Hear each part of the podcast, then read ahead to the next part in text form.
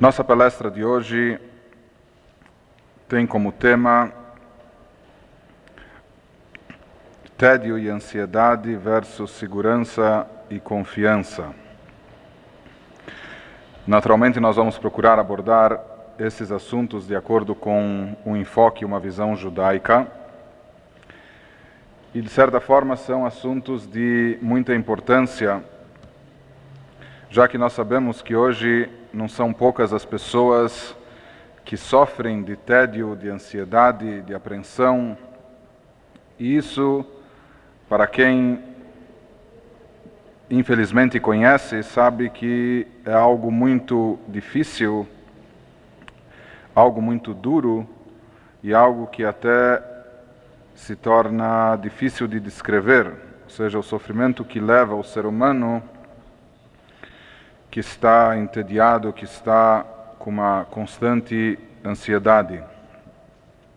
Nós vamos procurar, a princípio, verificando nas nossas fontes e referências nos livros judaicos, desde a Torá, o Tanakh, o Talmud e outros livros mais, procurar encontrar aquilo que os nossos sábios disseram sobre o assunto, se é que eles tocaram no assunto, e naturalmente, como se diz que tudo está incluso na Torá, nós temos certeza que esse assunto também se encontra dentro dela.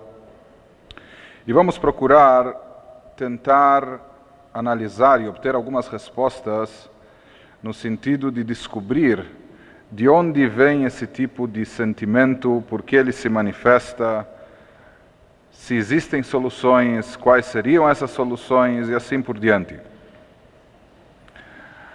A verdade é que os nossos sábios não somente conheciam o problema, mas conheciam a gravidade do problema,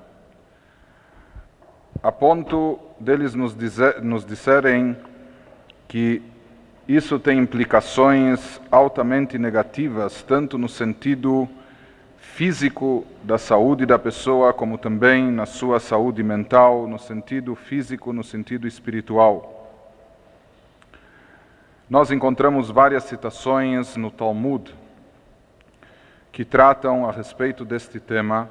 O Talmud nos conta no tratado Sotá, na página 20b, ele fala sobre Haradá, sobre a tensão, o medo, o receio, o tédio, Haradá mesaleket damim, que isso é uma coisa que tem tamanha influência sobre a pessoa que age no próprio organismo, mexendo inclusive com o sangue, com a circulação do, do ser humano.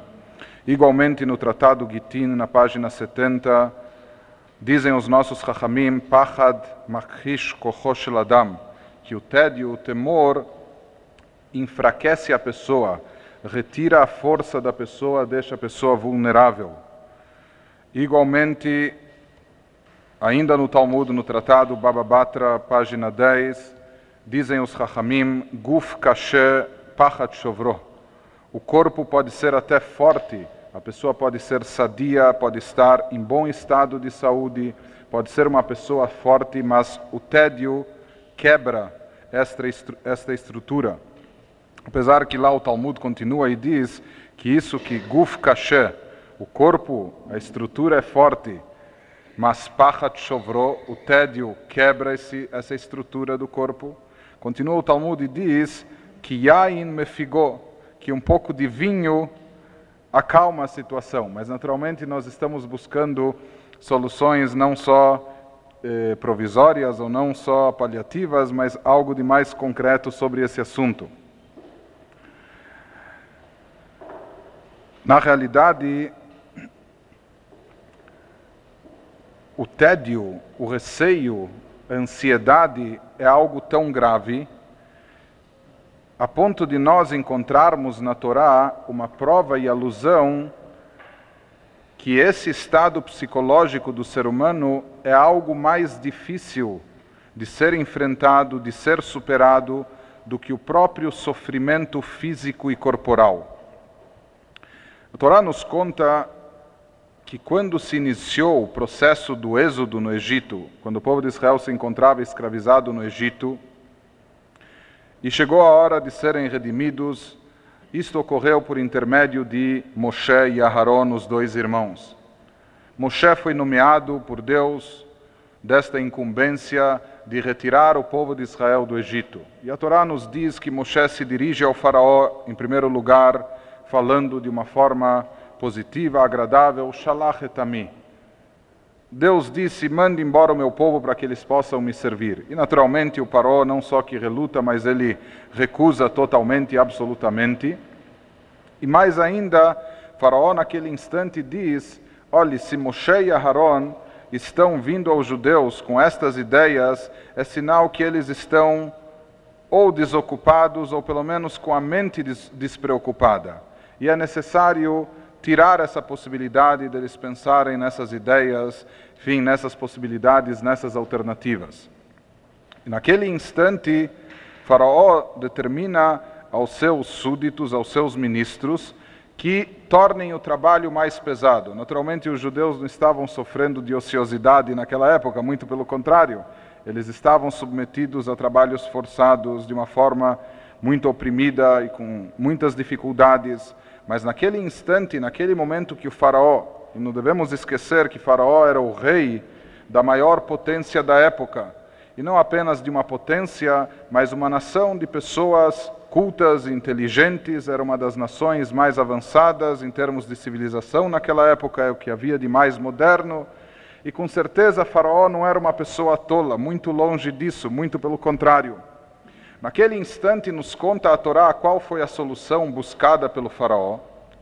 Faraó decretou que a mesma quantidade de tijolos que eram fabricados pelos judeus diariamente e não somente isso, os trabalhos forçados aos quais eles eram submetidos, que tudo isso fosse mantido, ou seja, que ninguém diminuísse do seu trabalho. Haviam cotas de trabalho por grupos e por cada pessoa individualmente, e todos deviam render e produzir o mesmo sem qualquer falha.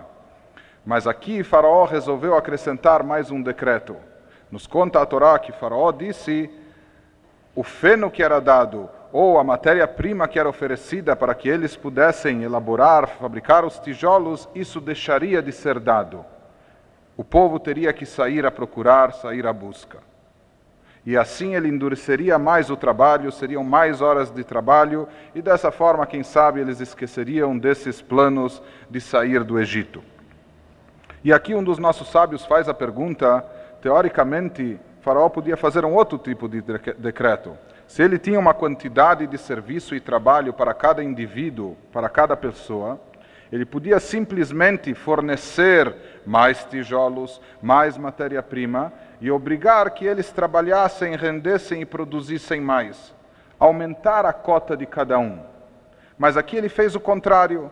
A cota permaneceu a mesma, parece que ele não estava muito preocupado o quanto rendia e produzia o trabalho. Ele estava preocupado em oprimir a cota permaneceu a mesma, mas a matéria-prima já não era mais dada. E o que aconteceu aqui?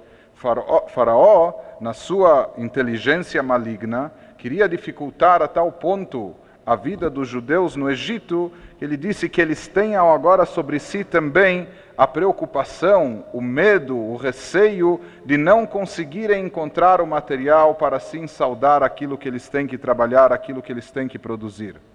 Ele não estava mais preocupado o quanto iriam produzir, mas que eles tivessem sobre si esse receio, esse tédio, essa ansiedade de conseguir a qualquer custo obter o material necessário para aquele trabalho que eles tinham que fazer, que tinham que realizar.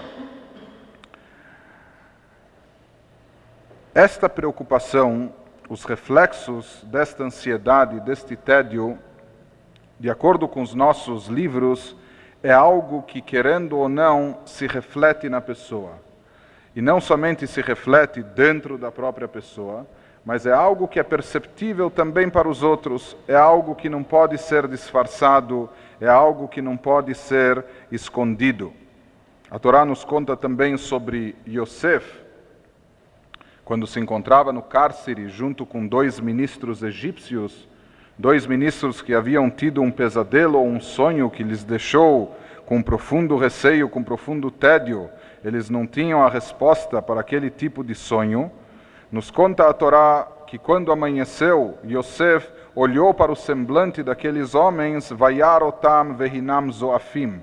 Olhando para eles, viu que havia alguma coisa de errado.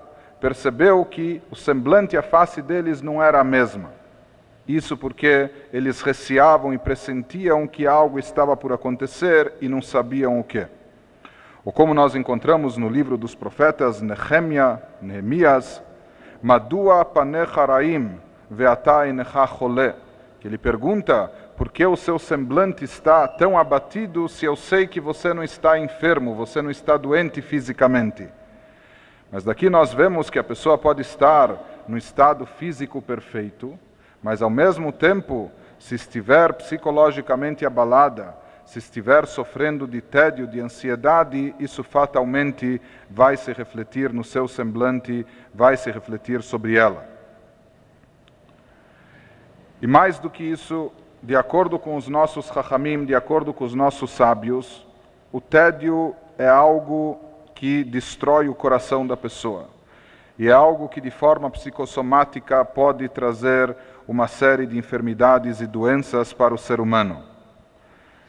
E se isso já não bastasse, encontramos nos nossos livros também que, de certa forma, o próprio medo, o próprio receio de que algo ruim venha a acontecer, isso justamente pode acabar atraindo aquele mal. O próprio fato da pessoa estar apreensiva, temerosa, entediada, sentindo que algo de mal pode vir a lhe ocorrer, muitas vezes este próprio pensamento pode acabar desencadeando que aquela coisa má, que aquela coisa ruim realmente acabe acontecendo. Isso nos conta o Talmud, que certa vez havia um homem chamado Yehudá Barnatan, Yehudá filho de Natan. E esse homem caminhava atrás de um grande sábio nosso chamado Rava Memune. Esse Rava Memune estava prestando atenção nos passos e reações daquele homem que caminhava atrás de si, e num determinado momento ele escutou e percebeu como aquele homem dava um forte suspiro, como se estivesse com algo lhe preocupando, como se estivesse com algum medo, com algum receio. Voltou-se a ele Menune e disse a ele: Isurima tarotzela via lecha? Será que você quer atrair trazer para si sofrimentos, com esses suspiros, com essas lamentações, com esses pressentimentos, com esses receios, você pode acabar trazendo sobre si essas coisas ruins. E como prova disso, ele mencionou um versículo que encontramos no livro de Yov é o chamado Jó, Pachat pachati vayateni, vasher yagorti yavoli. Um temor eu temia, eu tinha um certo receio, um temor, isso realmente me aconteceu, isso realmente veio a mim. E aquilo que eu receava, aquilo que eu temia, acabou acontecendo. E daqui dizem os nossos sábios no Talmud que o próprio pensamento negativo pode acabar atraindo e desencadeando os assuntos negativos. E há uma explicação profunda também para isso qual é o poder que exerce o pensamento sobre a existência, sobre o ser humano. Mas uma coisa nós sabemos dentro do judaísmo, que o pensamento tem um poder de ação. E isso se reflete e se manifesta não apenas no campo psicológico, no campo teórico, mas isso se manifesta, isso se expressa até mesmo na halachá, na lei judaica, que é uma lei prática. Apenas a título de ilustração, a título de exemplo, nós temos diversas leis que abrangem os chamados korbanot, oferendas ou sacrifícios que eram trazidos no Beit HaMikdash, no templo sagrado em Jerusalém. Essas oferendas variavam tanto no que era ofertado, como também naquilo que podia ou não ser consumido e por quem era consumido, se apenas pelos sacerdotes ou pelas próprias pessoas que traziam aquelas oferendas, mas haviam regras específicas de quanto tempo uma oferenda poderia permanecer fora do altar, ou seja, após ela ter sido ofertada, em alguns casos ela tinha que ser terminada, ela tinha que ser eh, encerrada na mesma noite. Caso contrário, aquilo se tornava notar, seriam restos que tinham que ser queimados no próprio altar, eram proibidos de contato, de consumo. E haviam outros casos que as oferendas tinham prazo maior, de uma noite e um dia, de dois dias, uma noite e assim por diante. A Allahá, baseada nos versículos da Torá, determina que há um conceito chamado pigul em hebraico. Se uma pessoa veio trazer uma oferenda, certo? E era uma oferenda que tinha um prazo determinado, vamos dizer que ela tinha um prazo para ser consumida de um dia e uma noite. Mas no momento que a pessoa trouxe aquela oferenda no templo, no momento que o sacerdote, o Kohen, estava incumbido de colocá-la sobre o misbeach, o altar e assim por diante, a pessoa que trouxe a oferenda simplesmente pensou que ao invés de terminar de consumi-la dentro daquele prazo de 24 horas, ela vai terminar de consumi-la em 48 horas. Essas mesmas leis existem não só em tempo, mas também em espaço. Algumas tinham que ser consumidas dentro do templo, outras podiam somente dentro de Jerusalém, mas não fora desses limites. Se a pessoa simplesmente pensasse em algo que é contrário e proibitivo em relação àquela oferenda, por mais que a oferenda foi feita com todos os seus detalhes, não faltou nada, minuciosamente foi tudo feito com exatidão. E mais do que isso, na prática a pessoa acabou não agindo daquela forma como havia pensado. A pessoa agiu de acordo com estipula a lei, ou seja, que tudo foi consumido no local e no prazo correto, mas o simples pensamento errado e negativo que a pessoa teve naquele momento isso serve para invalidar todo o ato. Aquele ato não tem mais valor, a pessoa tem que trazer uma outra oferenda e aquilo tudo está cancelado. Isso é apenas um exemplo que nós temos na Allahá judaica, na lei judaica, que um simples pensamento, a pessoa nem expressou isso verbalmente, não contou a ninguém, mas depois ele se lembrou que naquele instante havia tido um pensamento errôneo, um pensamento negativo, esse pensamento acaba se refletindo e influenciando na vida prática. Quando nós falamos de pensamentos receosos, de tédio, de ansiedade, nós devemos distinguir existem situações nas quais a pessoa está apreensiva, a pessoa está receosa, em função de algo que lhe espera, em função de um desafio que tem que enfrentar, em função de um obstáculo que terá que superar. Todos nós já estivemos nessas situações, desde a criança que tem que fazer uma prova difícil e não estudou tanto na véspera, enfim, e assim por diante, cada um na sua situação, na sua idade, com os problemas que enfrenta. Então, existem situações nas quais a pessoa se encontra apreensiva, mas sabe por quê. Aparentemente, existe um motivo justificado para aquele medo, para aquela apreensão. Por mais que na realidade, como nós vamos ver a seguir, por mais que a pessoa tenha um motivo, uma forte justificativa para esse receio, para esse tédio, nós vamos ver que isso ainda não é suficiente para tornar este medo, essa apreensão algo positivo. Isso ainda não justifica esse, essa ansiedade, isso ainda não justifica essa apreensão, assim como também isso de nada auxilia a pessoa. Mas existe um outro caso e tipo de situação, talvez até já seja uma uma situação mais crônica, às vezes simplesmente a pessoa caminha entediada, a pessoa está receosa, sempre temendo algo e sem saber o que. Ou sempre enfrenta um tédio sem qualquer motivo aparente. A pessoa está angustiada, a pessoa se sente um pouco melancólica e, mais do que isso, deprimida e assim por diante. E tudo isso sem qualquer explicação plausível. Às vezes nada falta à pessoa e a situação, graças a Deus, caminha bem, mas a pessoa sente um tédio, sente uma angústia. Naturalmente, isso deve ter explicações no campo psicológico, mas como nossa proposta hoje é abordar mais o assunto num prisma judaico, de acordo com os nossos livros, de acordo com a Torá, é interessante lembrar versículos que constam na própria Torá a respeito deste assunto.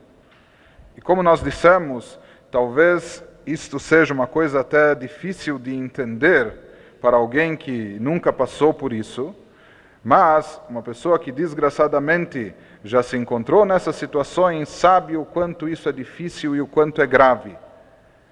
Assim como sabe o quanto às vezes isto é até inexplicável e injustificado. E é muito interessante relacionar isso com versículos que encontramos na Torá, no último livro da Torá, no Deuteronômio, no Sefer Dvarim, no meio da Parshat Kitavó, nós temos uma porção do quinto livro que traz um trecho que é conhecido como Tochechá, um trecho que relata o contrário das bênçãos. Inclusive é um trecho que na Torá consta em dois lugares e que costumeiramente é lido na sinagoga em voz ou em tom mais baixo de voz.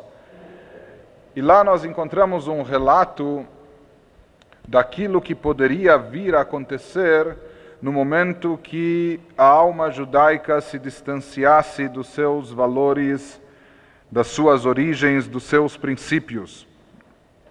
E a Torá nos diz o seguinte: que pode chegar uma situação tal na qual a pessoa se encontre num estado de espírito que fala o Passuk, Ve'ayu chayecha tluim lecha mineged. Você vai sentir a sua vida pendente. O pachadta laila veyoman você terá medo, tédio, noite e dia. Velota amin bechayecha. E você próprio não estará acreditando na sua vida. Baboker tomar miten erev. De manhã você vai desejar a tarde passada ou a noite passada. O baerev tomar miten boker. Quando chegar a noite, você vai sentir saudades da manhã. Seja que cada vez a situação se acentua. Isso tudo por quê? Mipachad levavcha asher tifchad, do receio presente no seu coração, do tédio que estará presente no teu coração. O mimarei nech asher tire, daquilo que você vai estar vendo em sua vida. A Torá nos fala simplesmente do fenômeno. Como nós dissemos, ele está relacionado com um distanciamento do Yehudi, do judeu, das suas origens, dos seus princípios. E vamos tentar ver, explicar e entender um pouco mais adiante por que, que isso se manifesta e se reflete desta forma e desta maneira. Quando se pergunta do que, que a pessoa tem medo ou de quem a pessoa teme, quando aparentemente não há qualquer motivo que justifique esse tipo de situação, nós nos lembramos de uma história que é trazida no Talmud, no Tratado Berachot, página 60. O Talmud nos conta que havia um Talmid, um discípulo e um aluno que Hayaholech Achrei Rabi Ishmael Berabiosi. Havia um aluno, um discípulo que estava caminhando atrás do seu mestre, este mestre se chamava Rabi Ishmael, filho de Rabi Yossi. E eles caminhavam Bashuk Shel Tzion, estavam caminhando por um mercado em Israel. E num determinado instante, Rabi Ishmael, o mestre Ra'au Sheu Mefached, observou o aluno e viu que ele estava temeroso, que ele estava com tédio. E aqui, pelo que nos conta o Talmud, na realidade não havia qualquer motivo e qualquer razão para que a pessoa se encontrasse naquele estado de espírito, naquela situação. Imediatamente Rabi Ishmael se voltou a ele e amarlo Joteata. Você falhou em alguma coisa, você cometeu alguma falha, algum pecado grave, alguma coisa de errado, e isso é o motivo do seu temor, o motivo do seu receio. Dirtiv, como está escrito num versículo, Pachadu Betzion Chataim que quando a pessoa comete alguma falha, quando a pessoa está errada ou equivocada, então a pessoa está errada consigo mesma, e isso se reflete na própria pessoa e acaba causando este tipo de sentimento. E na realidade, esse conceito nós já encontramos e já nos deparamos com ele em relação ao primeiro pecado que ocorreu na face da terra por ocasião do pecado chamado pecado capital, Het et Sadat, quando Adam Arishon, o primeiro homem, Adão, comeu daquela famosa fruta da árvore proibida, da árvore do conhecimento, em seguida, quem observar o relato na Torá vai perceber que houve uma revelação divina na qual Deus chama Adão, Adão, Ayeka, Adão, onde você está, onde você se encontra. Não que ele estivesse buscando e procurando ele, mas era uma forma de abrir o diálogo. E a Torá nos conta qual foi a imediata reação de Adão. Não nos esqueçamos que este Adão, Adão, Adão e Eva eram seres humanos porém eram Yetzir Kapav Shelakadosh Baruchu, obra das mãos do próprio Criador. E antes mesmo a Torá nos conta e relata da grandeza destes primeiros seres e todos os poderes que eles tinham e possuíam e das frequentes revelações divinas que tiveram no mesmo dia, e tudo isso não os alterava. Porém, naquele instante, depois que ele havia cometido algo de errado, que ele havia falhado, Naquele momento, a Torá nos conta qual foi a reação de Adão ao ser chamado por Deus. Ele se esconde. Quando Deus lhe pergunta por que, que ele está escondido, do que ele tem medo, responde Adão: Et kolcha shamati bagan. Ouvi a sua voz no jardim, no jardim do Éden. Vairá. E senti medo, e por isso me escondi. Daqui nós vemos que quando o ser humano está falho, falho consigo mesmo, ou falho com sua origem, ou com seu Criador, de uma forma ou de outra, nós vamos explicar mais adiante que aqui não se trata apenas de uma questão de consciência pesada, nós vamos ver que isso tem um aspecto bem mais profundo. Mas, quando o ser humano não está bem consigo mesmo, com os desejos com o objetivo da sua alma, de seu espírito, nesse instante ele começa a ser assediado de um tédio, de um receio. E nós encontramos mais uma ideia semelhante no Tratado Sotá, página 44, no Talmud. Nesta parte do Talmud se relata o que ocorria quando o povo de Israel estava prestes a sair a uma guerra todo o contingente militar era convocado e era feito um certo mifcado, uma certa apresentação e acontecia uma série de coisas interessantes. Muita gente era dispensada do serviço militar. Já tivemos uma outra palestra, ocasião, oportunidade de falar sobre isso. Uma pessoa que houvesse desposado uma, uma mulher, ou seja, que estavam casados e ainda não tinham feito um ano de lua de mel, esse daqui podia voltar ou uma pessoa que havia plantado um vinhedo, mas ainda não tinha colhido os frutos da árvore, então esse também podia retornar. E assim por diante, uma pessoa que está construindo uma casa ainda não chegou a inaugurar, que retorne. Pois nos conta a Torá, Yasfu Ashotrim Ledaber Elham, os guardas, os guardiões, os encarregados daquela organização militar, eles continuavam, prosseguiam dizendo às pessoas, Mi Hai Shayare Verach Levav, quem entre vocês aqui é temeroso, é covarde, tem coração mole, que vai e retorne para casa, está dispensado. Não precisa ir e nem deve ir, para não acovardar o coração de seus irmãos. Assim nos fala a Torá. Vem o Talmud e analisa isso. O que significa esse termo? Uma pessoa é chamada de Ish Ayare Verach Levav pessoa é temerosa, é medrosa. Medrosa do quê? Do que, que essa pessoa tem medo? O que, que justifica ele ser dispensado da guerra quando todos os seus irmãos têm que enfrentar uma situação difícil? Então, sobre isso há uma divergência no Talmud, na Mishnah. Rabi Akiva Omer, o sábio famoso Rabi Akiva, diz que aqui se interpreta literalmente o que significa que a pessoa tem medo a pessoa tem medo de guerra, tem medo de ver sangue, a pessoa não é capaz de manusear uma arma.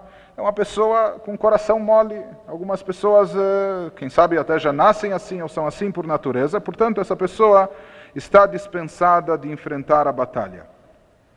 Rabi Yossi Aglili, um outro sábio nosso, ele vem e diz o que significa aqui, o que quer dizer o versículo, a pessoa temerosa então vem Rabi Yossi e nos explica que aqui se trata de algo diferente. Zeu amitiaremi na averot beyado. Aquela pessoa que teme e receia das suas falhas. Aquela pessoa que sabe que falhou, que cometeu erros, que ela está em débito nas suas contas para consigo mesma, para com seu semelhante, para com o Criador. Essa pessoa que sabe que tem essas falhas, ele teme pelas suas falhas. Então que ele retorne para casa, que ele não se exponha ao perigo.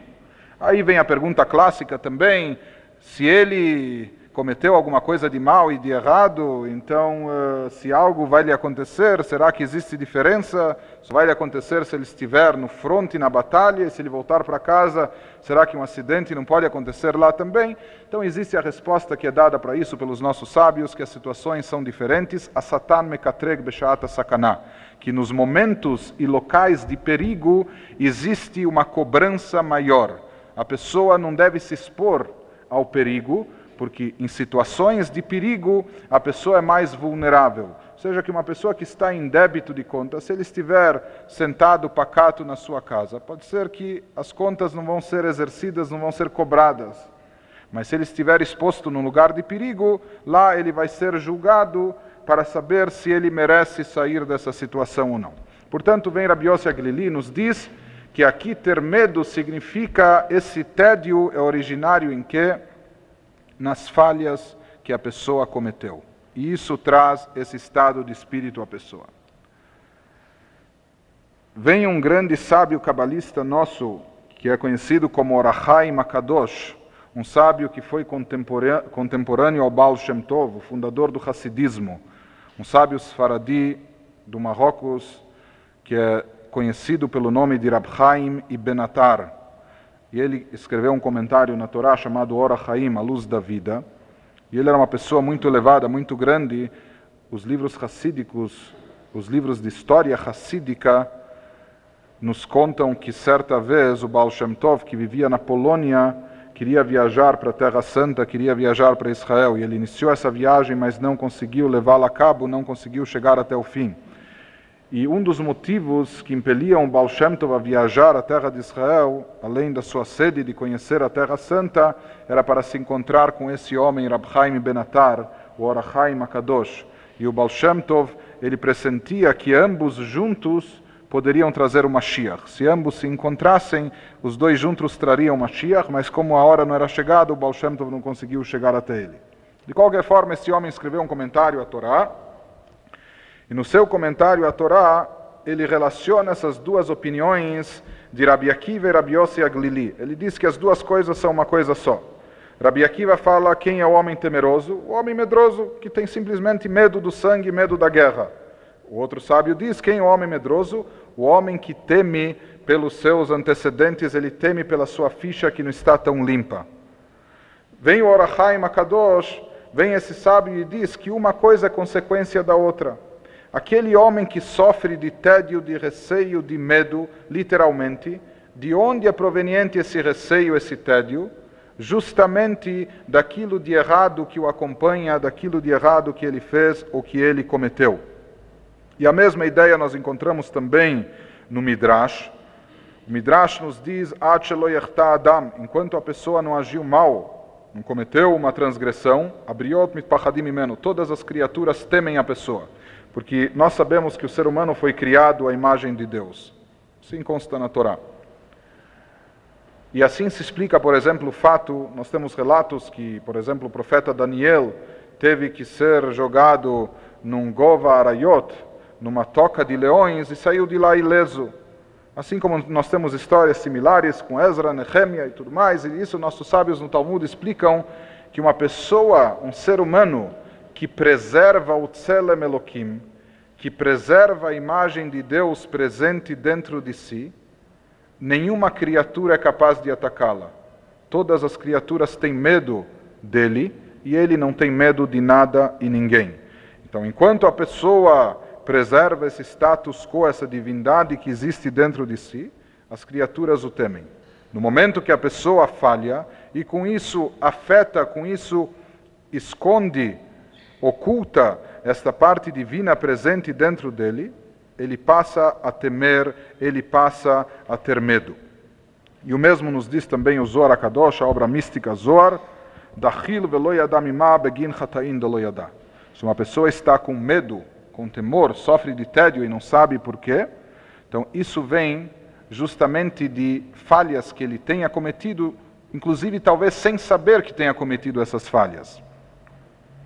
E afirma o Zohar, uma pessoa que se encontra nesta situação, constantemente tem, num grau maior ou menor, mas tem um tédio dentro do seu coração.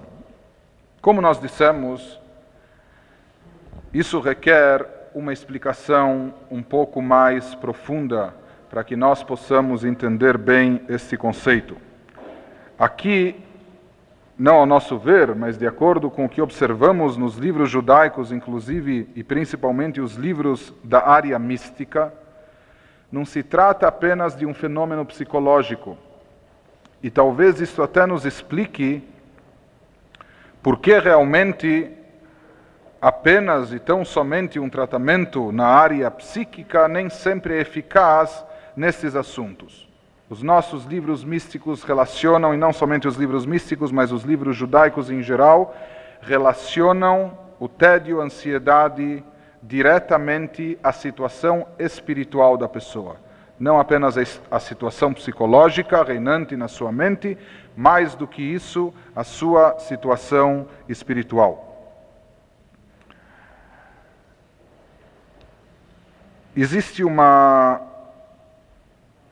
linguagem figurativa no Talmud que nos descreve a alma antes dela adentrar ao corpo. Também já tivemos outras oportunidades de comentar isso, mas o Talmud, o Talmud nos conta que antes da pessoa nascer, quando o feto se encontra ainda no ventre materno, o corpo está ligado ao corpo da mãe, a alma para aquele corpo já está designada, já está pronta para vir à tona, para dar vida àquele corpo, mas a fusão de alma e corpo se dá apenas no momento, se inicia apenas no momento que se dá à luz, no momento que a criança vem à luz do mundo, no momento do nascimento. Enquanto isso, o corpo vai se desenvolvendo no ventre materno e o que passa, o que se passa, o que ocorre com a alma, Quanto isso, dizem os nossos livros, uma metáfora, numa linguagem figurativa, que a alma está presente do lado de um ser angelical, com uma vela acesa sobre si, e este anjo lhe ensina toda a Torá. Este anjo lhe dá um conhecimento, uma bagagem espiritual, que posteriormente, no momento de nascer, a pessoa deixa de lado, a pessoa se esquece disso. Inclusive lá o relato fala que vem um anjo, lhe dá como um tapa, enfim, quando a criança nasce e a criança se esquece daquilo que aprendeu. Hoje em dia, quando nós falamos, eh, além do consciente, do plano subconsciente ou até do inconsciente, nós sabemos que visões ou impressões que a pessoa teve, não somente em determinados momentos da vida, às vezes tem uma influência marcante. Hoje nós sabemos que até mesmo aquilo que a pessoa viu, observou, sentiu nos primeiros momentos de vida, e daí inclusive uma série de, de métodos diferentes de parto, etc., e tendências e correntes sobre esse assunto, e mais do que isso, até mesmo as sensações que o feto teve ainda no ventre materno, ou aquilo que a mãe passou enquanto o feto se encontrava no seu ventre, tudo isso é marcante, tudo isso, de uma forma ou de outra, está armazenado no nosso banco de dados, que é a nossa mente, e de uma forma ou de outra se manifesta. Num sentido espiritual, se diz que, por mais que talvez toda essa carga, essa energia espiritual tenha sido esquecida pela pessoa no momento que nasceu, mas não há dúvida que algo permanece. E por isso, justamente, que lhe foi ensinado, que a alma foi carregada com toda essa energia antes de vir ao mundo, porque no nosso subconsciente ou na nossa alma está presente todo esse conceito, toda essa toda essa ordem, escala de valores que a alma percebe e que nem sempre o corpo vê. Em outras palavras, a nossa alma está ciente do que é bom, do que não é bom, do que é a sua missão e do que não se consiste a sua missão. A alma sabe disso, mas a pessoa conscientemente nem sempre, e na maioria dos casos, não sente e não percebe isso. mas a pessoa a nível consciente não está sentindo e percebendo. Porém, a alma, com toda essa descida, com toda essa incorporação, com toda esta vinda ao mundo físico e material, ela preserva sempre as suas propriedades, apenas que nem sempre aqui ela pode se manifestar de forma integral, mas ela continua ciente de todos esses valores.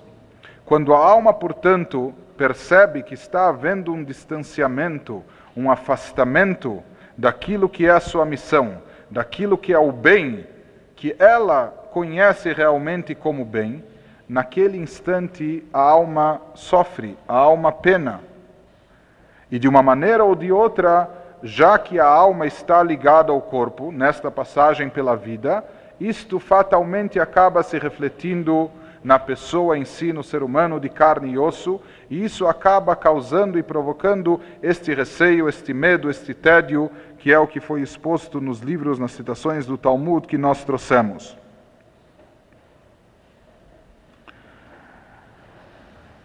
Apenas eh, de passagem, antes de nós concluirmos essa parte inicial da exposição do problema, para tentar passar para soluções, além de tudo isso que foi dito e falado, existe também um outro aspecto mais metafísico, um outro aspecto mais místico, que este muitas vezes foge da nossa compreensão, mas para não deixar de falar, não deixar de citar, vamos pelo menos fazer menção. Isto conta, consta não nos livros de Kabbalah, mas consta literalmente no Talmud. O Talmud não é conhecido, não é tido como um livro místico, mas consta no Talmud, no tratado Psachim, página 111, 112, que uma pessoa que, por exemplo, corta os cabelos e após cortar o cabelo não faz netilat yadayim, a lavagem ritual das mãos. E daqui nós vemos mais uma vez que o conceito de Netilat Yadayim, o conceito da lavagem ritual das mãos, não é apenas uma simples questão de limpeza e higiene, como muitos se equivocam, mas o conceito de Netilat Yadayim está ligado a Tumá e Tahará, pureza e impureza, que são conceitos abstratos num outro nível.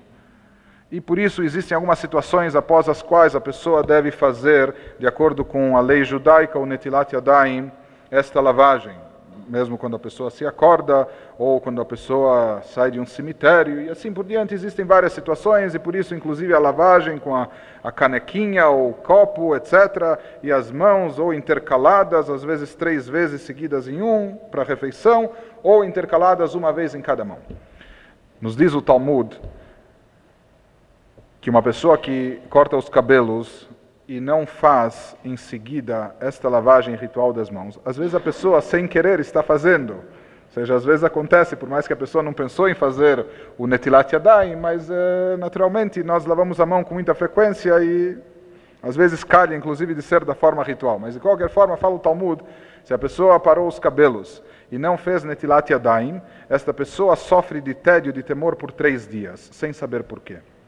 Assim também fala o Talmud que uma pessoa corta as unhas e em seguida não faz a lavagem ritual das mãos, assim afirma o Talmud, esta pessoa também sofre de tédio por um dia e sem saber porquê. Um dia a pessoa anda preocupada, receosa, com medo, sem ter qualquer razão e motivo aparente. Como nós falamos, isto é apenas para constar, a título de, de, de, observação, o porquê disso exatamente, como isso funciona, qual a implicação. Isso é uma coisa mais profunda e mística e talvez difícil de entender e mais difícil de explicar ainda.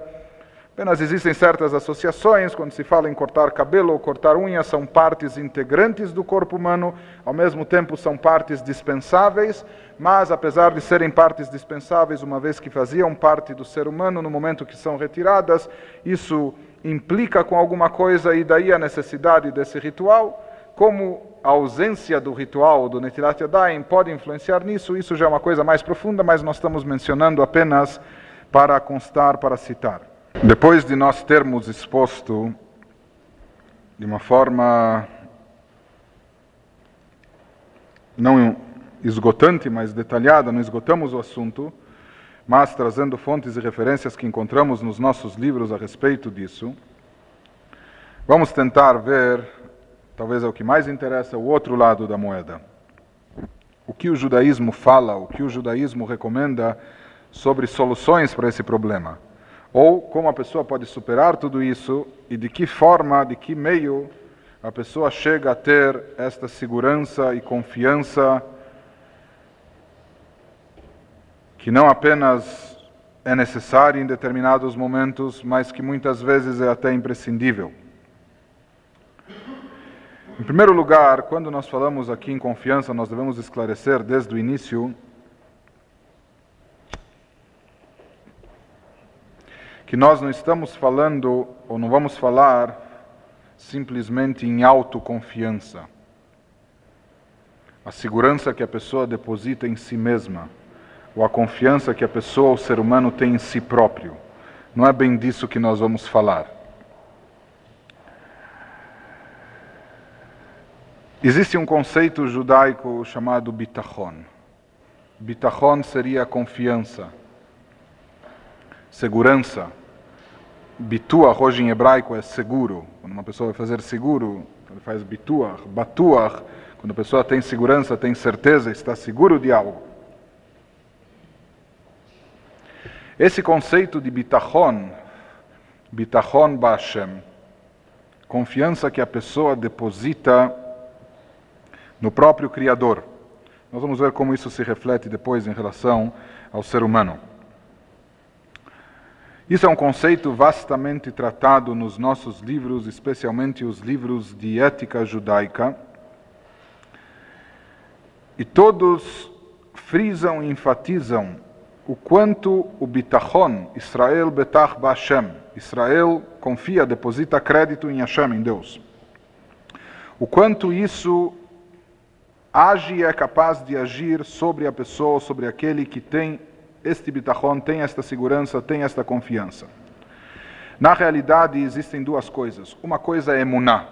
Emuná se chama fé. A pessoa tem fé, a pessoa acredita, isso em hebraico se chama emuná.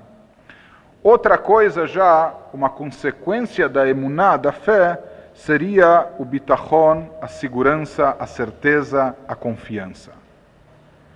Não necessariamente, nós vamos observar que não necessariamente uma coisa está ligada à outra. Em princípio, pela lógica, o bitachon, a confiança e segurança é uma consequência da emuná, da fé. Mas às vezes, por incrível que pareça, pode haver emuná, pode haver fé sem bitachon, sem confiança, segurança, certeza, seguridade. E às vezes, por incrível que pareça, pode haver confiança, segurança, confiança em Deus, sem tanta emuná, sem tanta fé. Como isso funciona?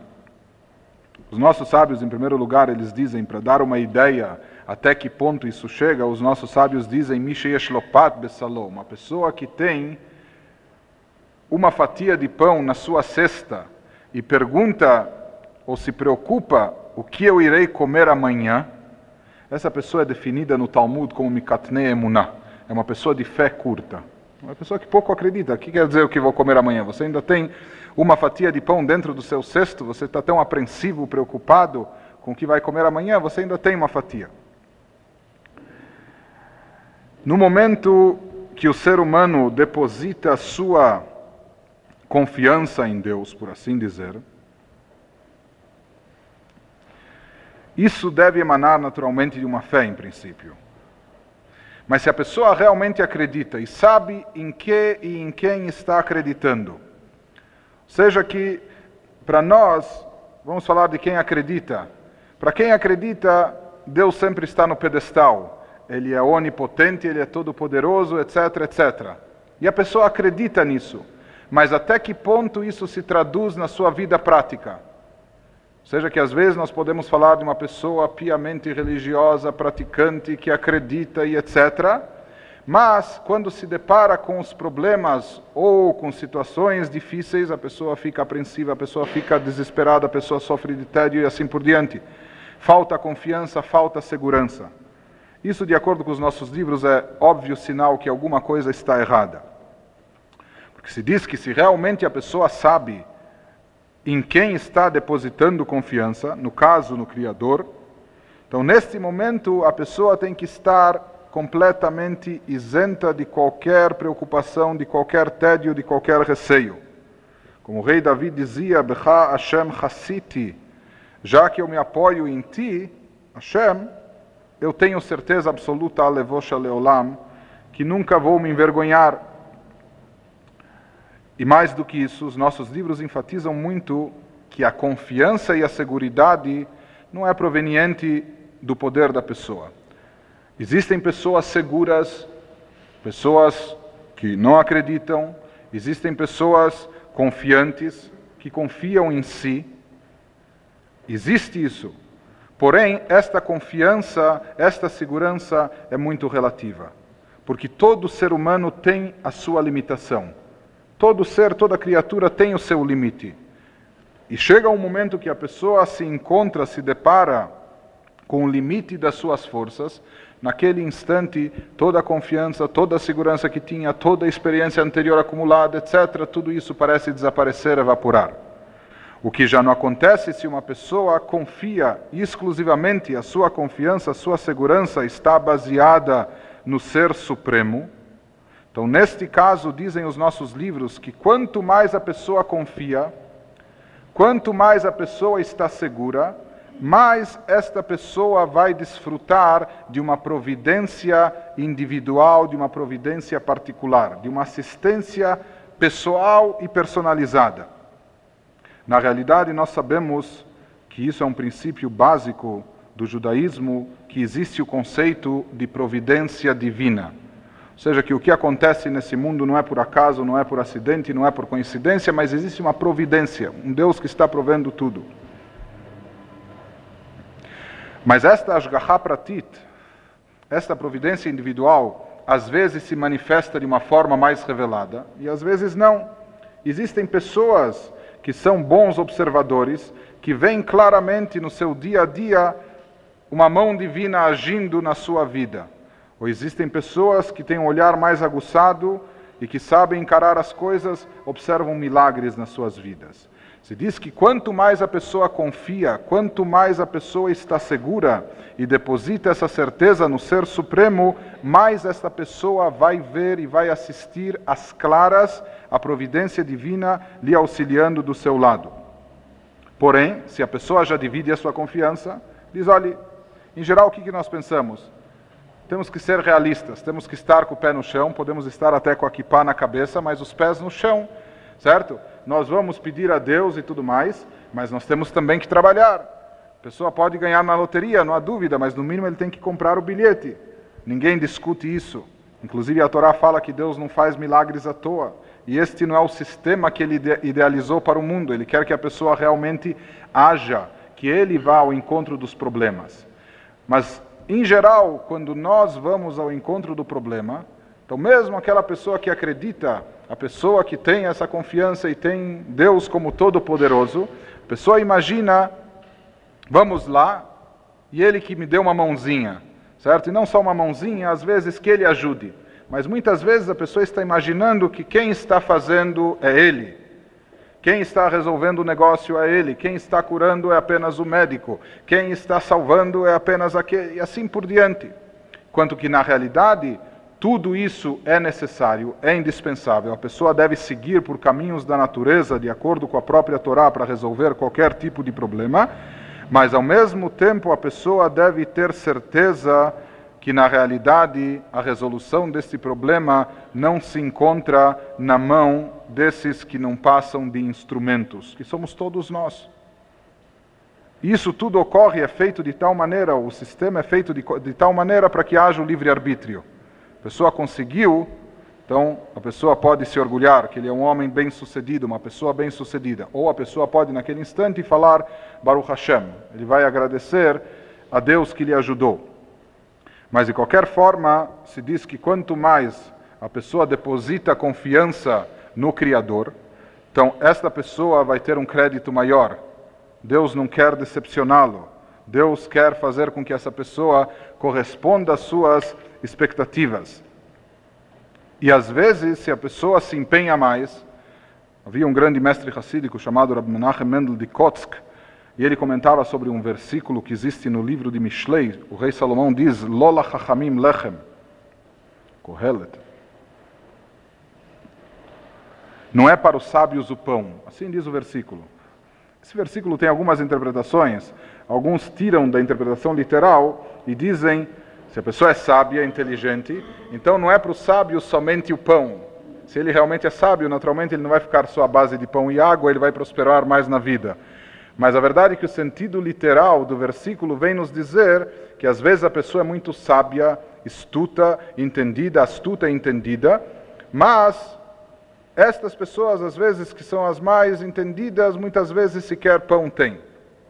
Então ele dizia, esse mestre hassídico falava, Lola chachamim lechem, você quis ser sábio demais, ou seja, que você falou, olha, tudo bem, eu já tenho um bom QI, eu estudei bem, eu tenho um preparo, etc. Então, que Deus apenas não atrapalhe, eu já me viro sozinho, certo? Então você quis ser sábio demais, então nesta hora a pessoa vai se ver em alguma dificuldade. Seja, que quanto mais a pessoa deposita essa segurança e confiança exclusivamente naquilo que vem de cima, mais ele vai perceber os resultados. Se conta que certa vez o, Outro mestre hassídico, Rablev Yitzhak de Barditchev, certa vez, na hora de Mincha, a oração vespertina, oração da tarde, faltava minyan na sinagoga, isso às vezes acontece, ou já acontecia naquela época, haviam nove pessoas e faltava um décimo para completar o minyan. E haviam aqueles que tinham que falar Kaddish e assim por diante. Então, o próprio rabino em pessoa ficou na porta da sinagoga, à beira da rua, vendo se passava algum judeu. E realmente passou.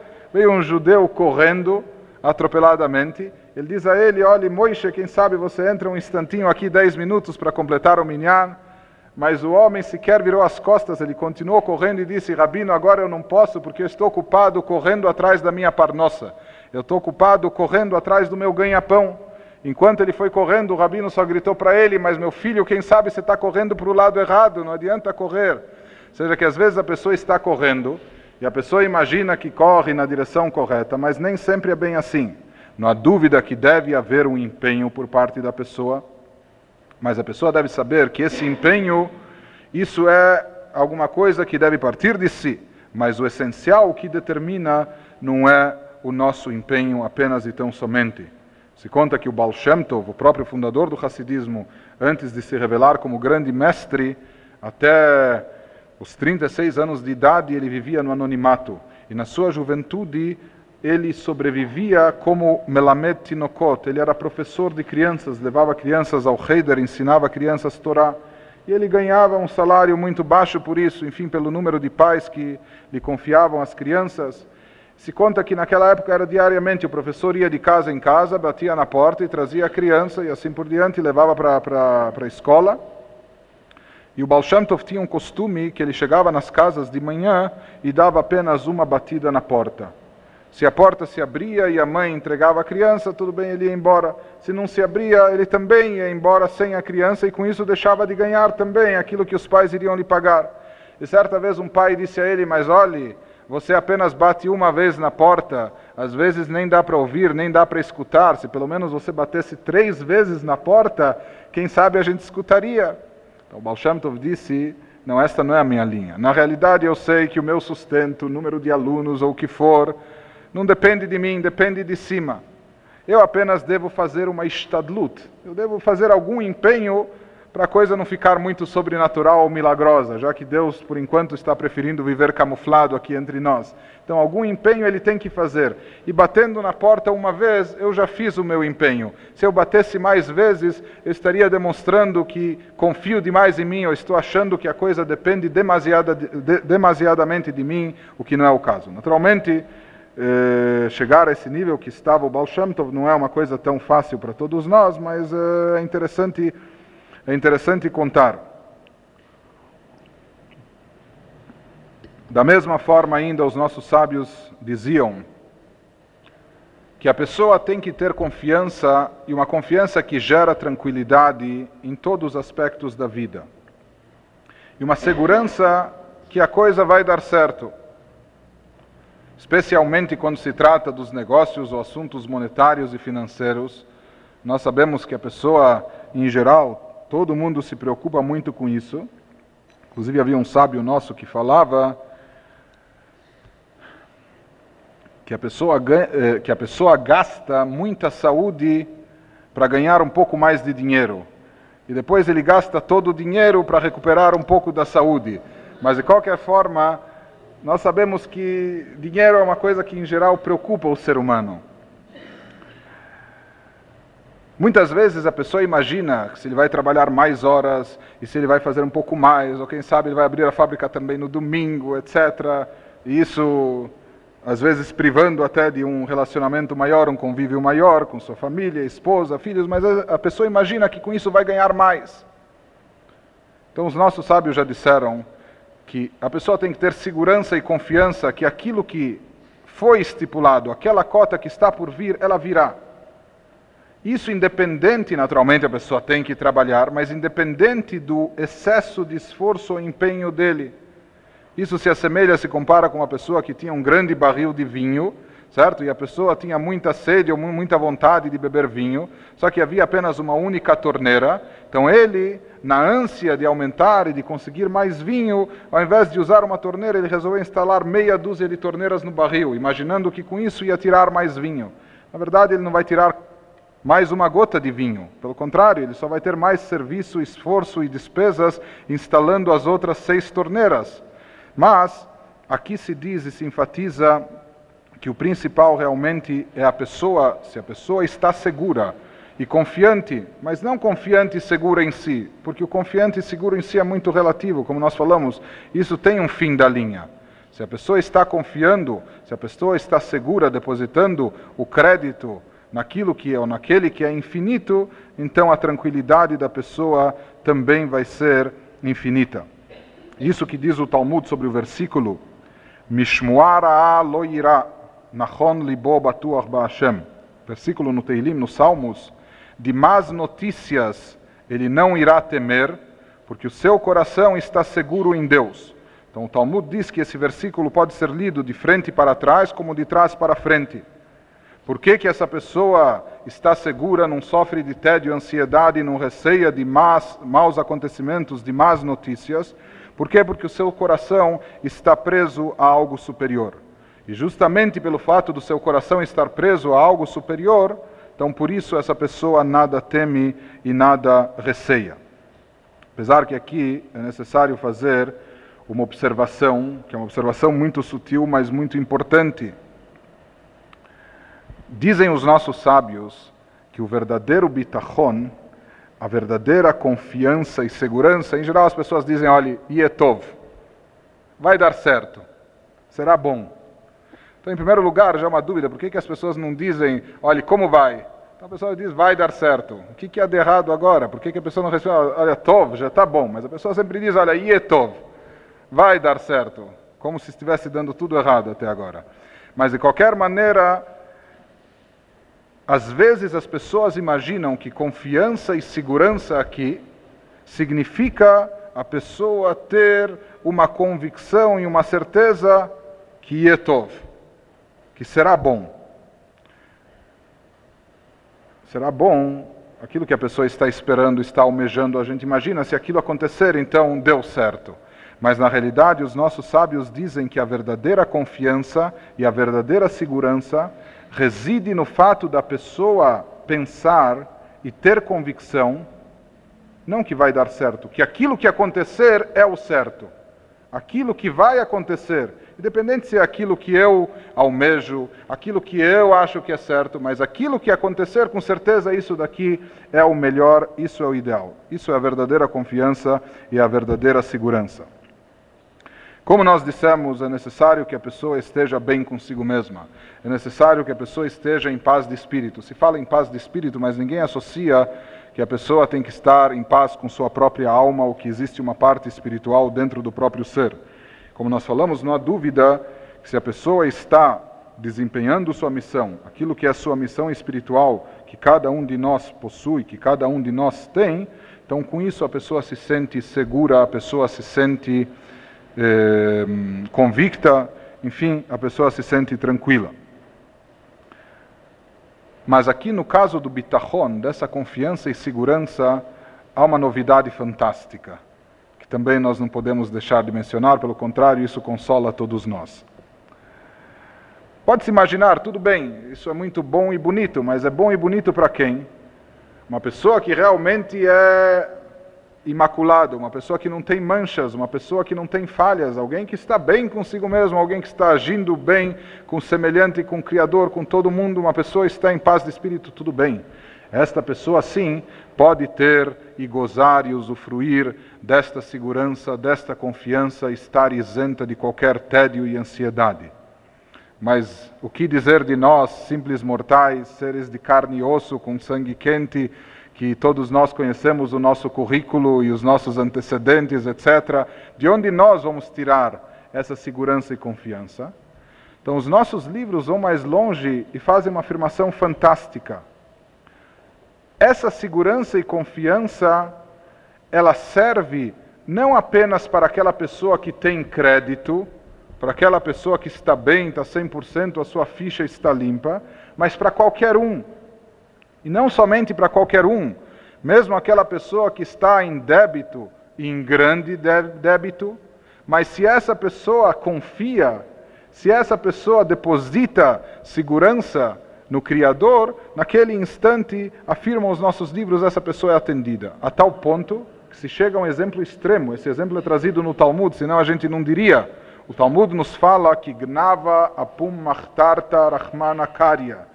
O Talmud nos descreve um roubo. Então o Talmud nos diz: olha, o ladrão está se aproximando, etc. Ele está para abrir aquilo, ele está para eh, buscar a combinação do cofre, ou sem a combinação ele vai arrombá-lo, mas naquele instante ele para um pouquinho e diz: olhe, Deus, por favor, me ajude para que dê certo.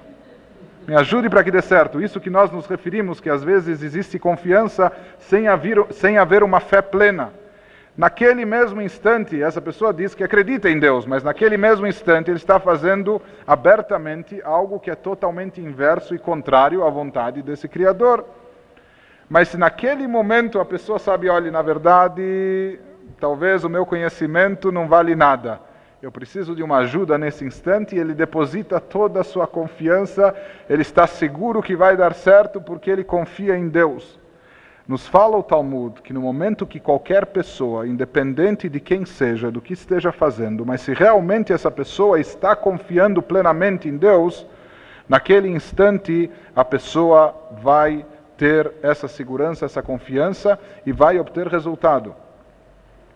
Naturalmente, é muito difícil, na prática, que uma pessoa que não esteja imbuída de uma fé ou que esteja fazendo o contrário, ele tenha uma confiança e segurança total nesse caso. Mas, a título de menção, é uma coisa interessante. Inclusive, o Midrash desenvolve um pouco mais esse tema e dá um machal, dá um exemplo. O Midrash nos diz: o Midrash são interpretações alegóricas da Torá, redigidas pelos sábios da, da Mishnah, do Talmud. E o Midrash nos diz que certa vez um homem eh, se afastou da sua cidade, ele chegou num certo local, uma cidade diferente, e lá ele caiu na mão de bandidos que começaram a bater nele e espancá-lo. Naquele instante o homem se viu em desespero, ele viu que poucas chances de sair vivo ele tinha daquela situação. Então ele começou a gritar: "Parem, parem com isso. Vocês não sabem quem eu sou?" Vocês não sabem perguntaram para ele: "Quem é você?" Falaram: "Olhe, eu sou íntimo do rei. Vocês conhecem Vossa Majestade lá, eu sou da casa dele, eu sou íntimo, amigo íntimo dele. Os homens ficaram com medo, imediatamente pararam e levaram ele até o rei. Se fala quando chegou até o rei, então perguntaram: Vossa Majestade conhece esse homem? O rei disse: Olha, nunca vi na minha vida. Sabe o nome dele? Nem imagino.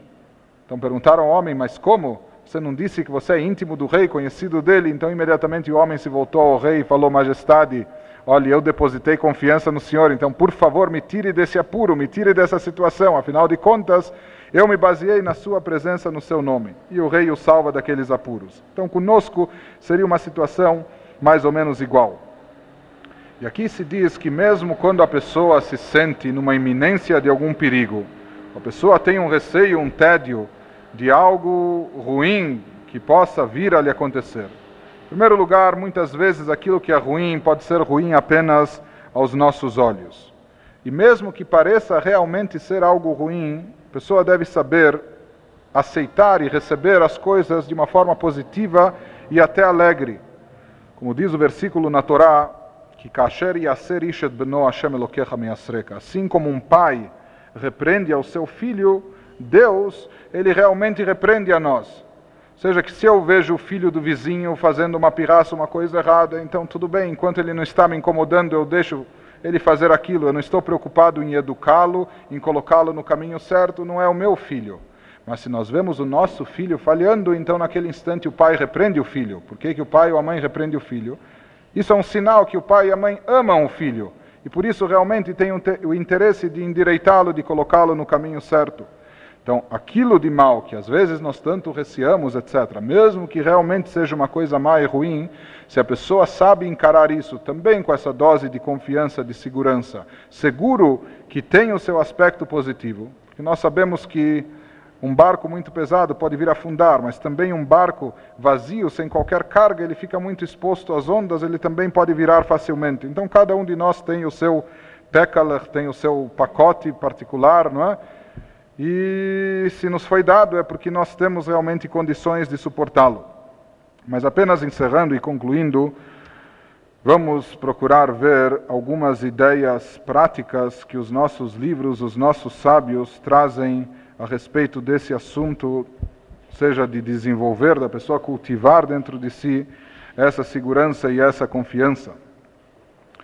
Em primeiro lugar, nós devemos saber estar conscientes que não também de acordo com o judaísmo, de acordo com o judaísmo, o, pensamento é algo atuante. Nós já trouxemos um exemplo no caso negativo, no caso positivo a coisa é muito mais enfatizada. Seja, que um pensamento positivo, isso é uma coisa que age, é uma coisa que realiza, é uma coisa que tem influência. Não é apenas uma questão de autossugestão, mas é algo que influi e repercute. Como diziam os nossos sábios, pensem bem. Se você pensar bem, então o bem vai acontecer. Pense certo e vai dar certo. Ou seja, que o pensamento da pessoa, assim como uma pessoa pode reger a sua vida através do pensamento, ou seja, que a pessoa pode pensar e planejar a sua vida, nós poderíamos dizer o contrário, que muitas vezes a vida é um reflexo do pensamento da pessoa, da forma que a pessoa pensa, assim as coisas andam e caminham na sua vida. Principalmente que nós sabemos também que, de acordo com o judaísmo, não há cartas marcadas, não há um determinismo, a pessoa tem a possibilidade de escrever o seu destino, basta apenas que a pessoa tenha determinação para tanto. Apenas que aqui, às vezes, nós temos muita pressa, nós temos muita ansiedade. Então, sobre isso disseram os nossos sábios, em primeiro lugar, e a fé da varbeito. Cada coisa é bonita na sua hora. Existe hora para tudo. Às vezes a coisa é bonita, ninguém discute que é bonito, que isso é um valor bom, uma coisa boa. E nós queremos ter hoje isso, ou queríamos ter ontem, mas às vezes ainda não chegou a hora, não chegou o momento. Nós somos ansiosos, todos nós somos ansiosos. Mas cada coisa é boa no momento certo que ela ocorre. Por isso a pessoa, o ser humano, tem que aprender a ter paciência e esperar as coisas acontecerem. Porque às vezes, no caso inverso, no sofrimento, a pessoa já se preocupa muito antes do sofrimento ocorrer, apenas com uma suposição e hipótese que talvez, num certo caso, quem sabe, venha a acontecer. Então, sobre isso já falaram sábios da Yalet Saratá Beshatá. Basta o sofrimento no momento que ele ocorre, ou seja, para que se preocupar de antemão? Mas, no sentido positivo, se diz, isso nós podemos aprender do próprio Sfirat Omer. Existe aquele período de 49 dias entre Pesach e Shavuot, desde a saída do povo do Egito até a chegada ao Monte Sinai e a outorga da Torá. Foram 49 dias que foram contados. Por que, foram contados e até hoje nós contamos esses 49 dias? O povo estava muito ansioso. E aqui estava ansioso de forma positiva, eles estavam ansiosos em receber a Torá, aquela revelação divina grande, se elevar a um nível espiritual superior. Mas é interessante que quando se, quando se conta o Homer, quem está um pouco familiarizado com isso, sabe que não se conta quantos dias faltam. Ou seja, que a pessoa vai como no, no na folhinha, no calendário, puxa, olha, agora só faltam 48 dias, agora só faltam 47, agora só falta uma semana e agora só faltam dois dias. Não. Em Sfirata Omer se fala hoje é um dia, hoje são dois dias, hoje é três dias, hoje são quatro dias e assim por diante. Ou seja, que não se vê o quanto falta, se procura observar o quanto já se passou. Um alpinista que está subindo naquela montanha alta, num aclive muito grande, quando chega na metade, ou às vezes até nos dois terços, se de repente ele começa a olhar demais para cima e vê que ainda há uma certa distância até o pico, ele pode se ele pode se desestimular muito facilmente, pode desistir facilmente. Naquele instante se diz é melhor que você olhe para baixo, olhe o quanto você já escalou, observe o quanto você já percorreu e Aquele que te deu forças para chegar até aqui, ele vai te dar forças para chegar mais adiante. Então aqui se diz que, mesmo quando há ansiedade, a pessoa deve ter ansiedade contida, mesmo nas coisas positivas, sabendo olhar muito mais pelo que já passou do que o que lhe falta, o que vem pela frente. E sobre isso se diz também que, às vezes, a pressa é, é inevitável, mas, por outro lado, às vezes também a atuação da pessoa é inútil. Nós já falamos uma vez algo parecido, como aquela pessoa que entrou dentro do trem, certo? E estava com pressa de chegar no seu destino. Então, para facilitar o trabalho do maquinista, ele não soltou as malas da mão para aliviar o peso do trem, assim o trem poder correr em mais velocidade e poder chegar no seu destino mais cedo. Naturalmente, isso daqui é uma tolice, a pessoa tendo essa pressa demasiada e às vezes querendo ajudar, está agindo de uma forma inútil. E aqui é necessário saber que não apenas o pensamento positivo adianta e a pessoa conter a sua ansiedade é algo bom, mas mais do que isso, no judaísmo existe um princípio e um conceito básico que moach shalita lalev. O intelecto, o cérebro é capaz de dominar e conter as emoções, os sentimentos. O ser humano é dotado de intelecto e de emoções, e não deve ser apenas intelecto frio e calculista, são necessários os sentimentos, mas o que diferencia o ser humano, o animal racional, dos outros animais, é que justamente ele dispõe do intelecto para dosar de forma exata os seus sentimentos. Isso se reflete na própria postura do ser humano, em contraste com o animal que tem a cabeça e o coração em geral na mesma linha. O ser humano, na sua própria estatura física, sempre tem a cabeça acima do coração. Isso para indicar, mesmo no aspecto superficial e físico, que existe esse conceito, a mente, desde que a pessoa utilize a sua mente. Às vezes até é necessário esforçar a mente, mas se a pessoa utiliza a mente, é capaz de conter sentimentos de ansiedade, de tédio, de temor e assim por diante. E aqui nesse caso, se fala que a ideia é um pouco mais extensa, quando nós falamos sobre os soldados covardes com medo de ir na guerra, interessante que a Torá fala a seguir uma mitzvah, Al levavchem. Vocês não devem ter medo. Confiem, tenham certeza, segurança, não tenham medo. Então, sobre isso se pergunta como a Torá pode ordenar uma pessoa a não ter medo. A pessoa nasceu medrosa, desde criança, quando viu uma barata, saía correndo. E depois, eh, quanto mais ir uma guerra, não está no, no coração da pessoa isso. A pessoa é incapaz, certo? Então, como pode vir a Torá e dizer, olhe, não tenham medo? Como a Torá pode ordenar sobre sentimentos? A pessoa, por natureza, por sentimentos, sente esse receio, esse tédio. Então, os nossos livros explicam nessa linha, partindo desse princípio, que o intelecto é capaz de controlar e dominar as emoções. Quando a Torá vem e diz não tenha medo, a Torá quer dizer a nós, pense positivo. Pense em coisas positivas, desenvolva e cultive a sua segurança, a sua confiança, automaticamente assim você não vai ter medo. É possível conter e controlar qualquer tipo de sentimento de acordo com a Torá. Por isso, realmente se fala que a pessoa, através de bonenut, de meditação, refletindo sobre o assunto e se acostumando a refletir, até que esse costume se torne um hábito, uma segunda natureza dentro de si, a pessoa consegue resultados extraordinários. E partindo do princípio que o ser humano não é capaz de ter dois pensamentos simultaneamente, ainda bem que o nosso cérebro é limitado, nós só podemos pensar em uma coisa de cada vez. Então se diz, antes do tédio assediar a pessoa, antes dele colocar a sua sede dentro do nosso cérebro, mantenha o teu cérebro ocupado, mantenha a mente ocupada com coisas boas, com coisas positivas e nem permita que esses sentimentos lhe enfraqueçam, lhe debilitem. Se a pessoa mantém a sua mente ocupada com coisas positivas, então a pessoa acaba se isentando de tudo isso. E até hoje nós estávamos, até agora nós estávamos falando em manter a mente ocupada, e a realidade é que não apenas a mente deve estar ocupada, a pessoa deve agir também. Há aqueles que dizem que a preocupação excessiva vem da falta de ocupação. Mas quanto mais ocupada a pessoa está, isso seria a terapia ocupacional, quanto mais ocupado a pessoa está, menos tempo ela tem de estar preocupado. Mas se a pessoa realmente está ansiosa por algo, ou tem medo de algo, faça alguma coisa nesse sentido. Isso que nos diz a Torá, faça algo para evitar, ou se você tem ansiedade desejando algo, então faça algo para ir de encontro a isso. E não fique apenas no campo teórico, no campo do pensamento. Por isso se fala também que no momento que a pessoa age, e age no sentido da coisa dar certa, isso não apenas auxilia, ajuda, mas também neutraliza todo tipo de elemento negativo que poderia interferir. E o contrário, o oposto existe.